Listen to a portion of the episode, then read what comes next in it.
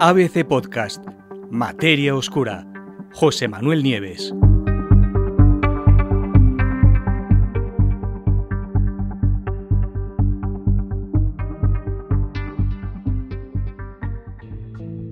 La luna Io de Júpiter no se parece a ninguna otra de nuestro sistema solar.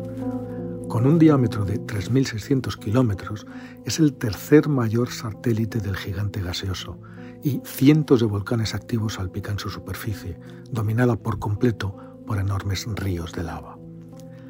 El vulcanismo desenfrenado de Io, que no tiene parangón en el resto de lunas y planetas de nuestro entorno, se confirmó en 1979 cuando la misión Voyager, la legendaria Voyager, obtuvo las primeras imágenes de este mundo ardiente e infernal.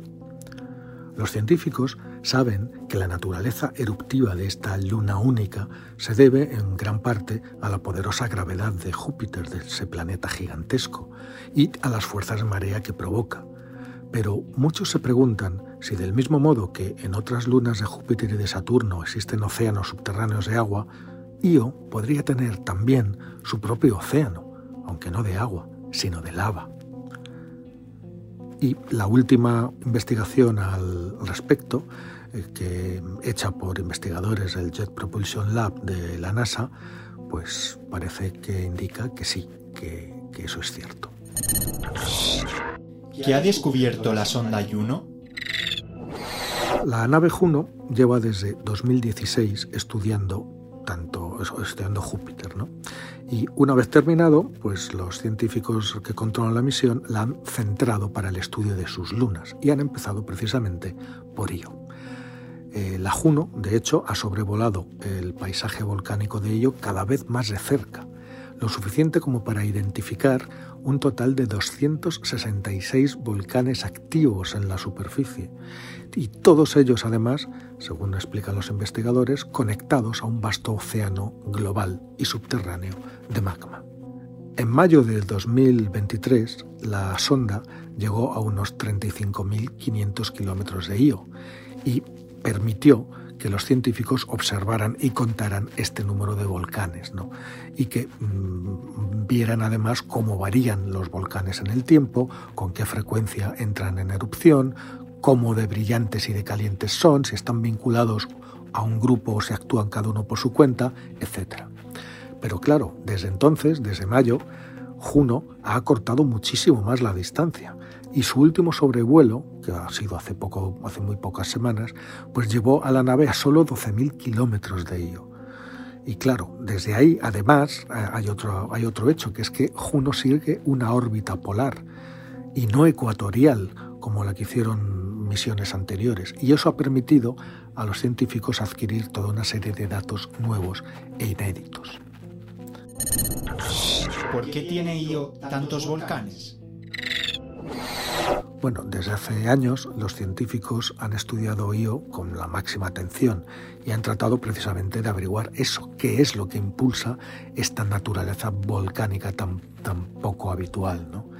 Para ello han desarrollado distintos modelos sobre esta luna, pero ninguno de ellos ha podido ser probado de forma totalmente satisfactoria. Ahora, esta órbita polar de Juno ya sabéis, los demás satélites giraban alrededor del Ecuador y esta y Juno está girando de polo norte a polo sur, de polo norte a polo sur. Bueno, pues esta órbita polar, que es así como se llama, ha dado a los investigadores una perspectiva nueva y les ha permitido, les ha permitido eh, eh, distribuir la actividad volcánica de Io respecto a la posición que ocupan eh, y respecto al, supuesto calentamiento interno de estas mareas de lava. Eh, los datos eh, sacados con el instrumento, con uno de los instrumentos de Juno, que se llama GIRAM, han permitido tener una cobertura global y completa del infrarrojo cercano y esa cobertura ha revelado la distribución y la magnitud de esa emisión térmica de los volcanes en erupción. Con esos datos, los científicos han conseguido sondear el interior de la Luna y desarrollar modelos mucho más precisos sobre cómo está funcionando todo ese sistema de volcanes.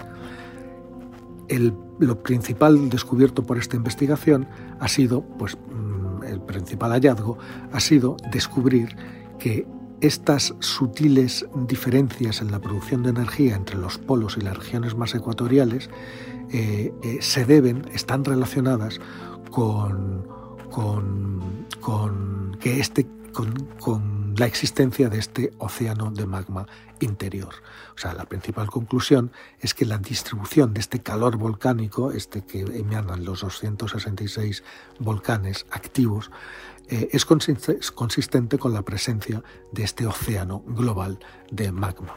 Ya en el año 2009, un estudio basado en datos de, la sonda Galileo sugirió que Io podía tener un océano efectivamente de magma a unos 50 kilómetros de profundidad bajo la superficie, pero Galileo solo hizo un único sobrevuelo ecuatorial de esta luna de Júpiter y eso mm, hizo que los resultados se pusieran en duda.